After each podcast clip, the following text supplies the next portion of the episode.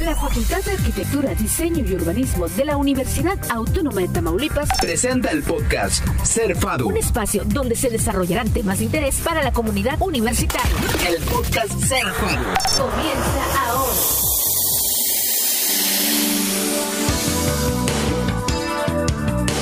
En este podcast, la arquitecta María Gema Moraluna nos hablará del perfil de un arquitecto de interiores. Quédate en el podcast Servado.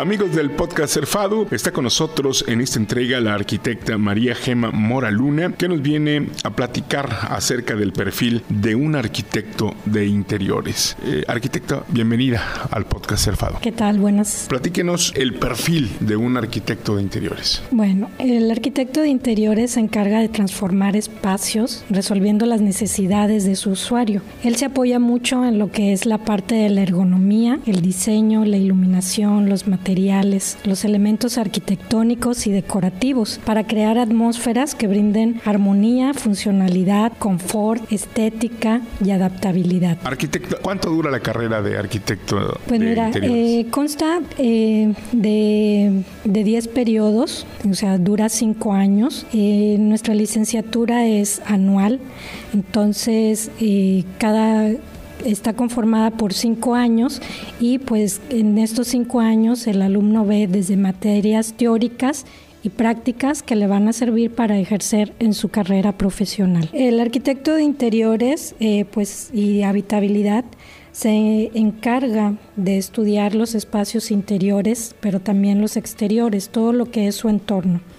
La diferencia eh, que tienen con, con un arquitecto es que el interiorista se involucra más en los aspectos decorativos, en los detalles, se mete a profundidad con estos elementos que van a surgir dependiendo de las necesidades de cada uno de los usuarios. Eh, la ventaja que tiene el, arquitecto de interiores, en diferencia con un diseñador de interior, es que el arquitecto de interiores tiene la habilidad para reforzar áreas desde la parte de la arquitectura, en este caso pudiera ser desde los elementos constructivos, así como el manejo de obra y sobre todo pues también lo que son las instalaciones. El arquitecto de interiores obtiene los conocimientos necesarios para eh, dedicarse a diferentes campos laborales. Eh, generalmente pensamos que eh, no hay campo de trabajo para esta licenciatura y si lo es, es muy amplia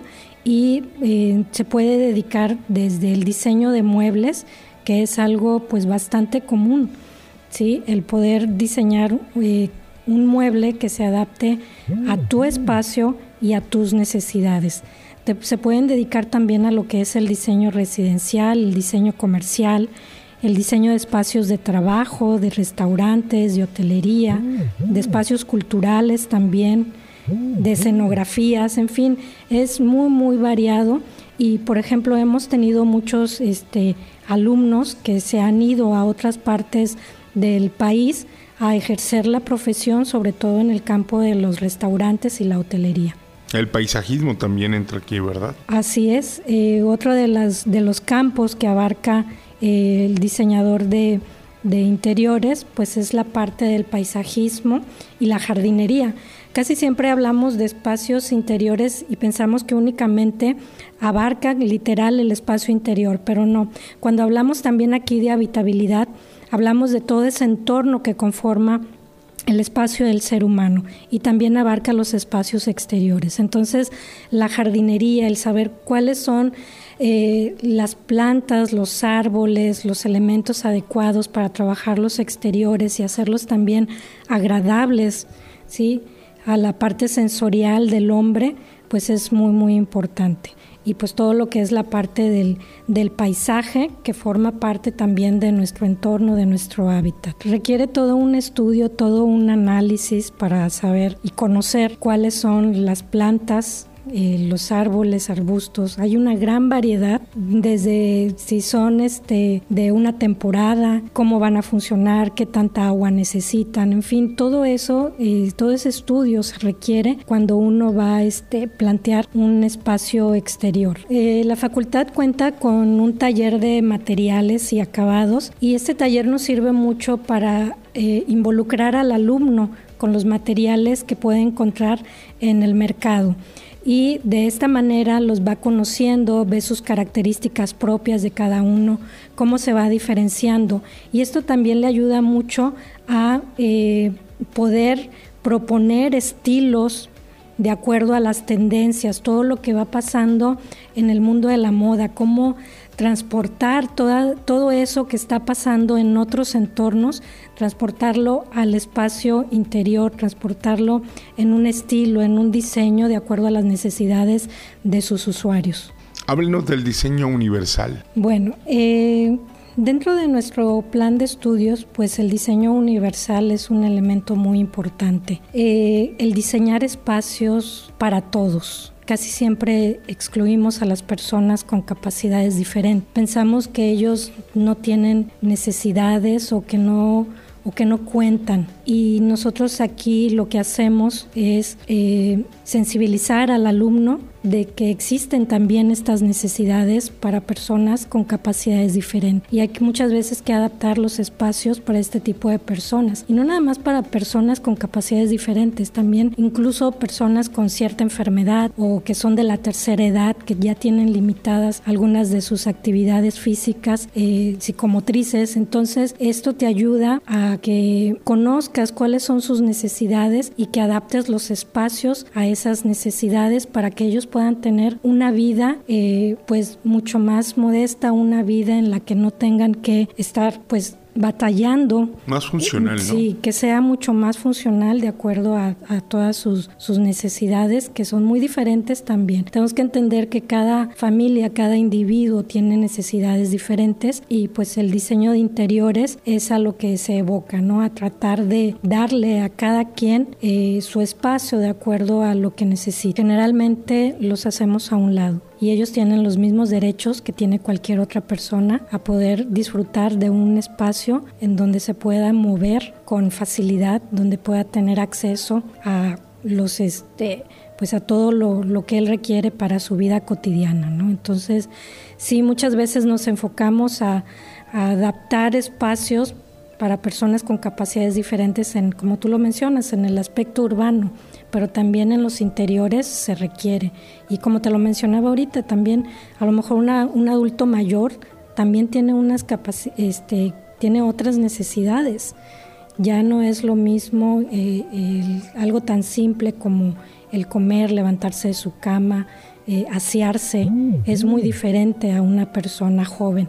Entonces muchas veces los dejamos de lado y pues tenemos que ser conscientes que tenemos que ser inclusivos también en el diseño. ¿Se puede hacer eh, o puede cambiar una eh, vivienda o un, hábitat a ser eh, incluyente? Claro que sí. Dependiendo la necesidad de la persona que, que, vive ahí. Sí, se adapta a las necesidades y esa pues también es una de, de nuestras funciones porque pues obviamente nosotros les ayudamos a que esas actividades sean pues mucho más fáciles de realizar. Muchas veces se desconoce eh, la diferencia entre un arquitecto y un arquitecto de interiores.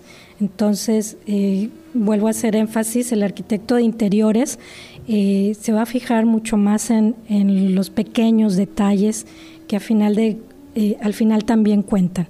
Entonces, yo los invito a que conozcan esta licenciatura eh, este programa educativo que tiene muchas materias eh, que van a, lo van a ir formando para poder eh, llevar a cabo pues esta actividad profesional. Nosotros tenemos que entender que hay materias teóricas, hay materias prácticas y sobre todo pues todo esto les va a servir para que en su vida profesional se puedan desempeñar de manera satisfactoria. Definitivamente eh, la sensibilidad es muy importante. Entender también la parte sensorial es esencial. no es nada más se trata de, de, lo tangible, de lo que tú puedas tocar y ver a simple vista, sino va más allá de cómo te puedas comunicar, cómo te puedas entender y cómo puedas transformar eh, los espacios dependiendo de las necesidades. A veces se nos hace difícil eh, poder solicitar los servicios de un arquitecto o de un arquitecto de interiores. Eh, los cuesta pagarlos también estos servicios. ¿Por qué? Porque muchos de estos son diseños que son intangibles, que están en la mente creativa del diseñador y, y a veces incluso se les hace caro pagar un servicio como esto. Pero tienen que entender que eh, un diseñador un arquitecto eh, tiene sus ideas, su creatividad en su cabeza, algo intangible, que a final de cuentas lo van a tener que plasmar y pasar de lo intangible a lo tangible no es tan fácil como se cree. Entonces, esta es una eh, labor, esto es algo que también eh, se aprende aquí en la licenciatura a poder plasmar todas esas ideas y no nada más plasmarlas, sino que sirvan, que gusten y que también se puedan vender. ¿Cómo descubre el estudiante que puede ser un diseñador de interiores? Sobre todo si tiene habilidades creativas, si tiene gusto también por, por el arte, eh, si tiene, si es empático con su entorno, con las personas que están a su alrededor. También si, pues, si es capaz de entender los aspectos sociales, porque también se involucran los aspectos económicos, los aspectos estéticos. Todo esto es un conjunto de conocimientos que te ayudan a desarrollar ciertas habilidades para que tú puedas diseñar, ser creativo y aportar siempre ideas nuevas pues los invitamos para que conozcan eh, esta licenciatura. De esta manera pueden conocer, pueden sensibilizar, pueden aportar. Y yo siento que algo que nos ha dejado esta pandemia también, porque nos impactó a todos en todos los campos y también lo impactó en la parte de la arquitectura y en la parte de la arquitectura de interiores. Eh, yo creo que con esta pandemia nos, nos dimos cuenta cuando estuvimos encerrados cuáles eran esos espacios que a lo mejor en un momento no les prestábamos atención porque prácticamente llegábamos a comer, a dormir, a satisfacer nuestras necesidades este, físicas y nos olvidamos de la otra parte de estar en un espacio donde incluso el color puede afectar nuestro estado de ánimo. Entonces, eh, yo creo que, y, y, la importancia también de estar en los espacios abiertos, ya nos acostumbramos a estar también en los espacios encerrados y saber que tenemos también esos espacios al exterior donde podemos convivir, donde podemos eh, relacionarnos con otras personas sin necesidad de estar encerrados en un espacio, por decir algo, con aire acondicionado. ¿no? El aprender a disfrutar la vida, a verlo de una manera diferente y sobre todo entender que somos este, personas eh, que necesitamos la calidad de vida, necesitamos vivir bien y muchas veces eso lo dejamos de lado. Y eso te lo puede dar un arquitecto de interiores. Claro que sí. Sí, exactamente. Eh, ¿cómo, con, con, qué pues, materiales trabaja el arquitecto de interiores para, para armonizar un espacio? Pues hay una gran variedad de, de materiales. Por ejemplo, los textiles también juegan un papel muy importante. Por ejemplo, el, el sentir ciertas texturas. Recordemos que no nada más es que se vea bonito, es que se vea estético tenemos que entender que tiene que ser funcional como te lo mencionaba hace rato, también es sensorial. Entonces tenemos que aprender a que dentro de un espacio tocamos texturas, este, ponemos en práctica otros sentidos como el olfato también y que eso se puede dejar de lado muchas veces, ¿no? Podemos tener un espacio que sea muy agradable estéticamente, pero que el olor es desagradable. Entonces, el conjugar todos estos elementos son esenciales para hacer espacios eh, agradables ¿sí? para cualquier persona. Otros de los, pues hay muchísimos materiales, ¿no? Te comentaba ahorita eh, los textiles, también eh, las piedras, las maderas, cada una te transmite una sensación diferente, una calidez, en fin, siempre los materiales nos van a estar ayudando a transmitir, igual que la, la iluminación. Y ahorita pues la iluminación también, eh, tenemos que entender que la tecnología es también parte de, de nuestra vida cotidiana y que día a día también en este aspecto van saliendo nuevas tecnologías, las tenemos que conocer para también adaptarlas.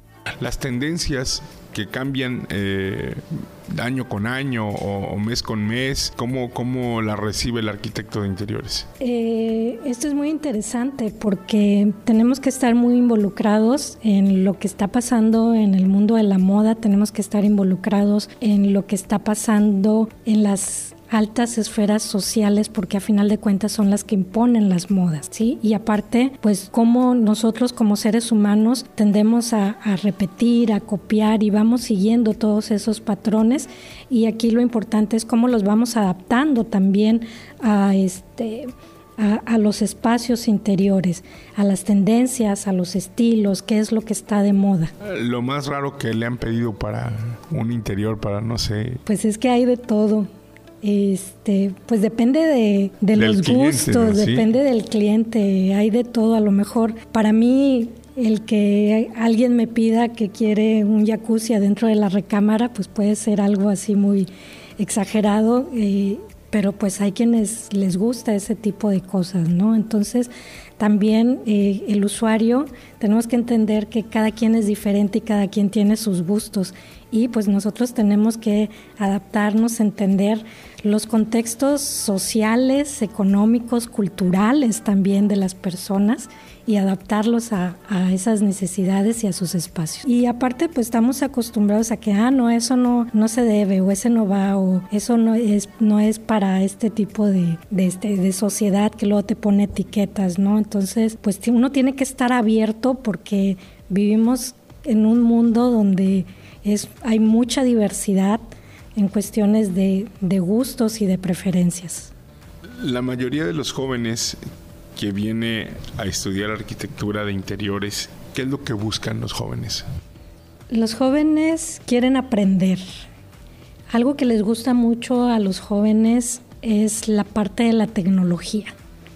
Eh, les llama mucho la atención, eh, pues, cómo representar lo que ellos están eh, proponiendo en sus diseños. ¿sí? Ahorita, por ejemplo, algo que está eh, que, se, que se está pidiendo mucho por parte de los clientes es esta representación, lo que va a vender tu diseño, hacer recorridos virtuales, hacer este, eh, los renders, en donde el cliente ya puede ver de una manera más fácil, más práctica, cómo va a quedar un diseño.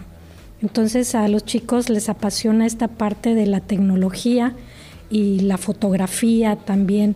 Todo esto, eh, pues que son herramientas de apoyo en las que ellos pueden eh, ofrecer sus diseños y que el cliente, eh, no todos captan las ideas que uno les está dando. Entonces cuando uno se las da un poquito más digeridas, ya con otra representación, pues es más fácil entenderlas. Entonces a los clientes eso les, gusta, ¿no?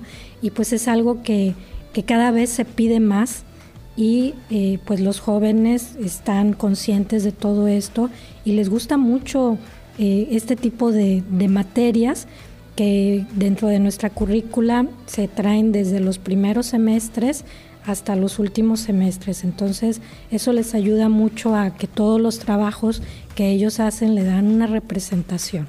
¿Cómo ha sido la tecnología con los jóvenes estudiantes de hoy y la diferencia con los de de mi época. Hace hace 20 años, yo creo, ¿no? Eh, ¿Ha ayudado más o ha perjudicado más? Eh, digo, vivir esa, esa, esa, híjole, yo lo sé así, pero ahora se les hace es más fácil. Yo te puedo comentar desde mi punto de vista, yo viví esa etapa de transición. Yo viví esa etapa de transición en donde me tocó hacer las cosas a mano, pero también hacerlas en la, de la manera digital.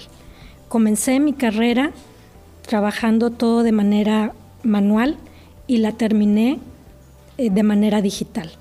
Entonces, siento que las dos formas son muy buenas. Desgraciadamente ahorita el alumno piensa que eh, la tecnología le va a solucionar todo y tiene que entender que la tecnología es solamente una herramienta. Entonces, a nosotros pues nos tocó este, hacer planos, eh, borrar, ensuciar, volver a empezar eh, de una manera mucho más compleja. El saber que si se te escurría tantito más la tinta tenías que volver a empezar. Y ahorita con las herramientas que tienen actualmente ellos es tan fácil como dar un clic y volver a empezar, ¿no? Entonces, eh, estas, estas herramientas sí han ayudado mucho y pues eh, aquí nuestro objetivo es que el alumno no pierda esa sensibilidad de que él puede ser creativo, ¿sí? que puede aportar ideas sin necesidad de una computadora. La computadora lo tiene que entender, es una herramienta y todos los programas eh, que ellos utilizan son herramientas que les van a ayudar a hacer mejor su trabajo. Eh, te voy a hablar ahorita un poquito sobre lo que nosotros trabajamos de lo que son las, eh, los proyectos integradores. Los proyectos integradores son este, proyectos que se hacen cada semestre que se dirigen por parte de la materia de taller, en donde se plantea un proyecto y en este proyecto eh, se unen diferentes materias que nosotros les llamamos satelitales. Entonces todas las materias hacen una aportación para lo que es cada eh, proyecto.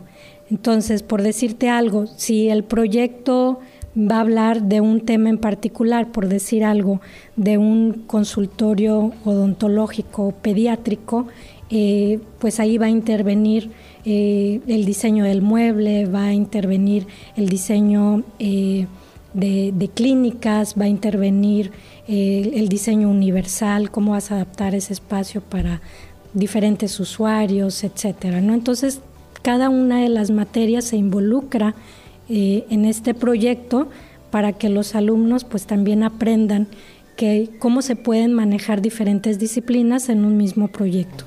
Estos son los proyectos integradores, pero hábleme de las repentinas. Es una actividad que realizamos aquí en la facultad, se realizan cada semestre y como lo dice su nombre, se trabaja un proyecto de manera integral con la licenciatura de arquitectura y con la licenciatura de diseño gráfico en donde los alumnos tienen que trabajar de manera colaborativa con otras disciplinas. Entonces eso también les ayuda mucho a que dentro de su campo eh, laboral pues van a tener que trabajar con una gran variedad de especialidades, con carpinteros, plomeros, electricistas, y que a todos hay que coordinarlos, hay que apoyarse, hay que saber eh, cuál es la especialidad de cada uno.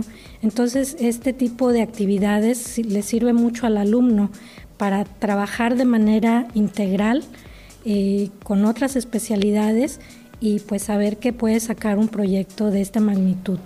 Eh, es muy difícil poder abarcar todas las especialidades, pero al menos tener los conocimientos básicos para, como tú comentas, para que eh, no te hagan a veces sentir incómodo, ¿no? Porque muchas veces también, eh, pues dentro del campo laboral, pues también tenemos que, que hay cierta competencia, ¿no? Entonces uno tiene que estar preparado para todo y pues poco a poco el conocimiento también con la práctica va a ir llegando. Arquitecto María Gema Mora Luna, ¿algún mensaje para, para todos los chicos que quieran eh, estudiar o, los que estén descubriendo su perfil eh, y que les llame la atención la arquitectura de interiores?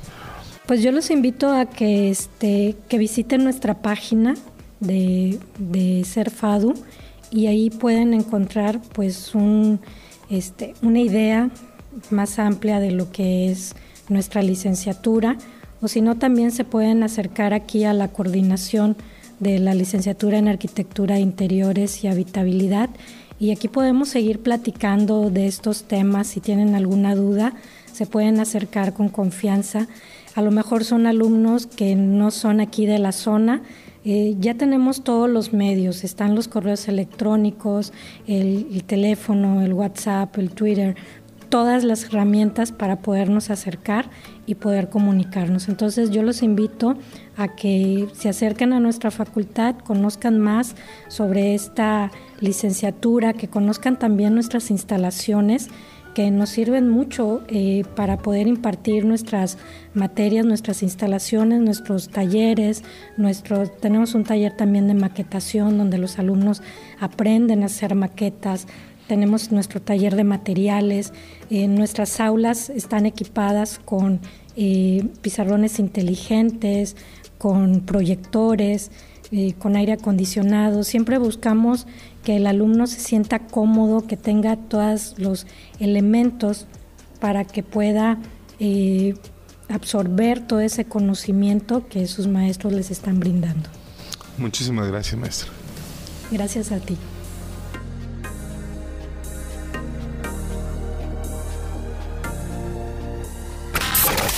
Escucha el podcast Serfadum a través de Amazon Music, Spotify y Apple Podcasts.